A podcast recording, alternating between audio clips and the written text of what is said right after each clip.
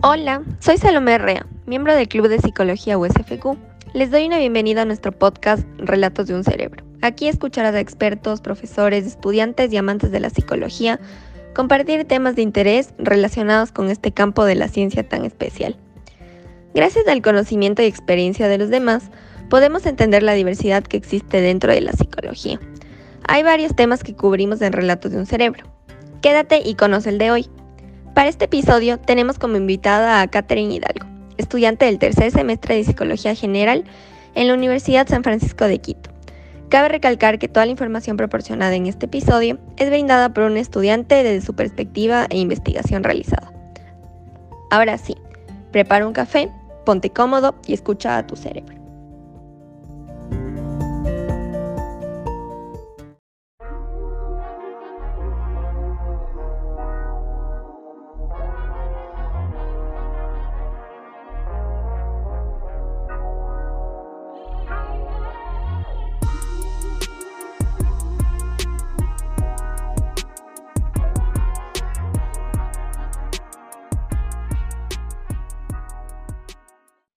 Hola, Catherine, qué gusto tenerte aquí como invitada en Relatos de un Cerebro. Antes de empezar, ¿nos podrías contar un poco sobre ti?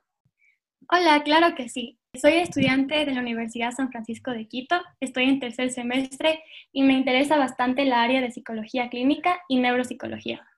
Muchas gracias por esa introducción. Para explicar un poco más el tema, ¿qué es el estrés? El estrés se puede definir como una respuesta física que nuestro cuerpo tiene ante una presión de la vida. Esto puede ser debido a nuestro ambiente o entorno. Pero cuando hablamos del estrés, es muy importante definir un mecanismo automatizado e inconsciente que se llama fight or flight, o mejor conocido como pelear o huir. Desde un punto de vista evolutivo, este mecanismo fue utilizado con nuestros antepasados para ayudarles a huir de un peligro inminente. Por ejemplo, si es que había algún predador, sea un tigre o oso que estaba tratando de acercarse, este mecanismo se activaba en el cerebro para ayudar que reaccionen de una forma más rápida. Pero es muy evidente que el estrés hoy en día no es parecido a lo que era antes. El estrés hoy en día se puede ver en la situación económica, la vida social, miedos personales o también el ambiente estudiantil y laboral que se nos presenta. Cabe recalcar también que nuestro contexto ha cambiado bastante, debido a que la sociedad se ha hecho bastante más competitiva, más individualista, y esto también genera más estrés dentro de nosotros. Más encima de esto tenemos la situación actual del COVID, y se ha visto que los niveles de estrés de las personas han subido significativamente durante esta pandemia. Muy interesante. Siento que en la actualidad todos sufrimos de estrés, es como un tema de todos los días. Gracias a la respuesta de la pregunta anterior, entendemos que el estrés puede tener varios puntos de origen. ¿Cuáles son los diferentes tipos de estrés que existen? Puedes dividir los estrés en dos categorías, el euestrés o el distrés. El euestrés es un estrés motivador, positivo, que te ayuda a seguir adelante con tus metas. Entonces tenemos un sentimiento de que sí podemos con lo que nos sucede en la vida. Un ejemplo de estrés puede ser metas realistas que te pones en tu vida. Por ejemplo, si es que yo tengo una meta de acabar mi libro favorito para finales de 2020, esto sería un estrés positivo, un estrés, ya que mi meta es realista y me motiva a ayudar a seguir adelante. En cambio, el distrés es un estrés más negativo, más tóxico, más dañino para tu salud ya que sentimos que no tenemos control de lo que sucede en nuestra vida. Es muy importante entender que en el distrés puede haber consecuencias a largo plazo, como el burnout. Esto puede afectar tu ambiente laboral, tus emociones, y es muy importante también controlar esto. También el distrés puede llevar a la indefensión aprendida. Este concepto básicamente habla de que hagas lo que hagas, tú vas a creer que estás en una situación terrible. Entonces, como se puede ver, es un sentimiento que aparece porque tú sientes que no tienes control de tu vida, de las cosas que suceden. Esto puede ser, por ejemplo, un diagnóstico de alguna enfermedad o algún examen que en verdad fue súper fuerte para ti o un sobrecargo de trabajo en tu empresa. Es muy importante también saber distinguir entre estos dos estrés, ya que hay una línea muy fina entre los dos. El distrés fácilmente se puede convertir en eustrés y el eustrés también puede convertirse en distrés. Entonces es muy importante escucharte a ti mismo para saber y reevaluar cómo estás. Qué interesante. Yo no sabía que existían ese tipo de estrés. Como se puede ver, existe un tipo de estrés llamado eustrés que nos motiva a impulsar nuestras metas. Por otro lado, el distrés es algo que impacta de manera negativa nuestras vidas. Por lo tanto, ¿me podrías explicar cuáles son los efectos a corto y largo plazo del estrés? Claro que sí. El efecto a corto plazo sería como un efecto más inmediato. Entonces, ¿qué está pasando en mi cuerpo cuando estoy estresada? Cuando hablamos de los efectos a corto plazo, es importante entender el rol de una hormona que se llama cortisol. La cortisol viaja a través de toda nuestra sangre, provocando reacciones físicas, en especial nuestro corazón. Podemos sentir que nuestro corazón comienza a acelerar más, nuestra respiración se hace más agitada y los vasos sanguíneos del corazón se dilatan. Esto puede causar también que haya dolor estomacal o tensión en tus músculos. Pero cuando ya se quita este estrés, estos síntomas desvanecen, ya no están ahí. Pero cuando vemos más a largo plazo, los síntomas pueden dividirse en dos categorías. Esto puede ser físico o psicológico.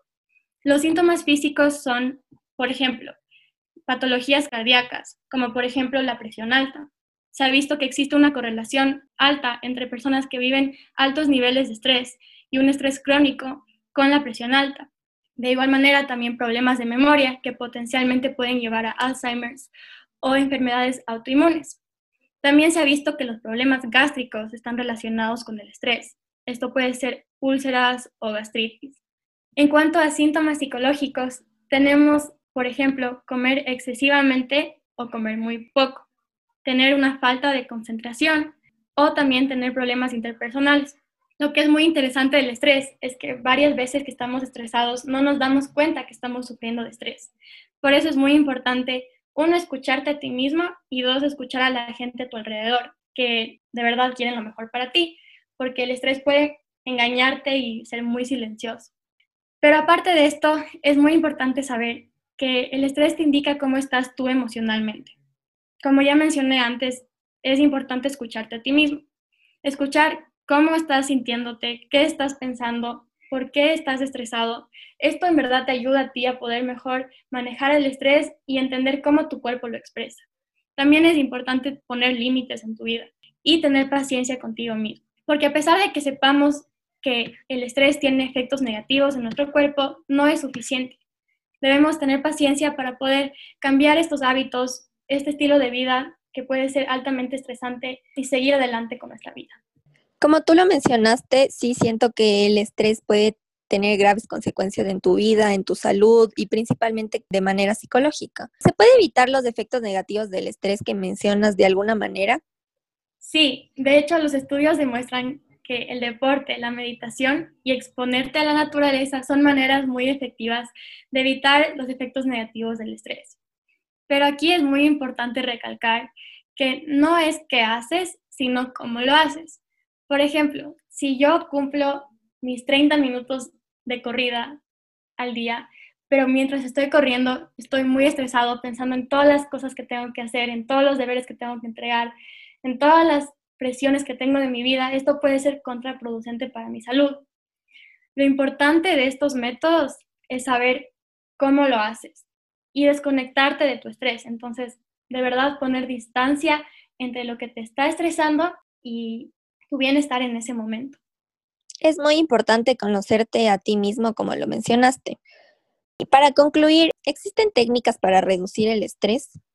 Sí, como principales puede ser, como mencionaste tú ahorita, conocerte a ti mismo, ya que el estrés se expresa en diferentes formas en cada persona. Entonces, por ejemplo, en mi caso, cuando yo estoy muy estresada, me comienza a doler el estómago o también como que mi piel me muestra que estoy muy estresada pero esto puede ser muy diferente para cada persona.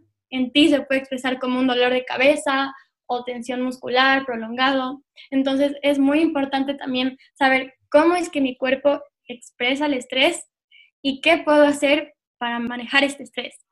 También es importante darte un respiro, poner límites en tu vida. No importa si no acabaste el deber a tiempo o si no entregaste lo que tenías que entregar nada es más importante que tu salud, entonces es muy importante saber poner esos límites en tu vida. Y finalmente, no satanizar el estrés. Yo sé que hemos pasado algunos minutos hablando de los efectos negativos que tiene el estrés en nuestra salud, pero es muy importante saber que el estrés no es lo peor en la vida, ya que al principio fue creado como una reacción para ayudarnos a salir adelante de situaciones de peligro. Entonces es muy importante saber que el estrés es algo natural y biológico, pero que tiene que ser manejado. Entonces debemos reconocer que estamos estresados, escucharnos y saber cómo manejarlo de mejor manera. Sí, como tú lo mencionaste, en mi caso yo me siento estresada cuando tengo ansiedad, cuando mis latidos del corazón están súper rápidos, cuando ni siquiera me puedo concentrar para hacer un trabajo en específico. Muchas gracias, Catherine, por todo lo que has compartido hoy. Ha sido un gusto enorme poder conversar contigo. Esperamos poder tenerte pronto en otro episodio. Muchas gracias por escuchar. Nos vemos la próxima semana. Para más información sobre el Club de Psicología, o si quieres formar parte de esta serie, nos puedes contactar por Instagram o por correo electrónico.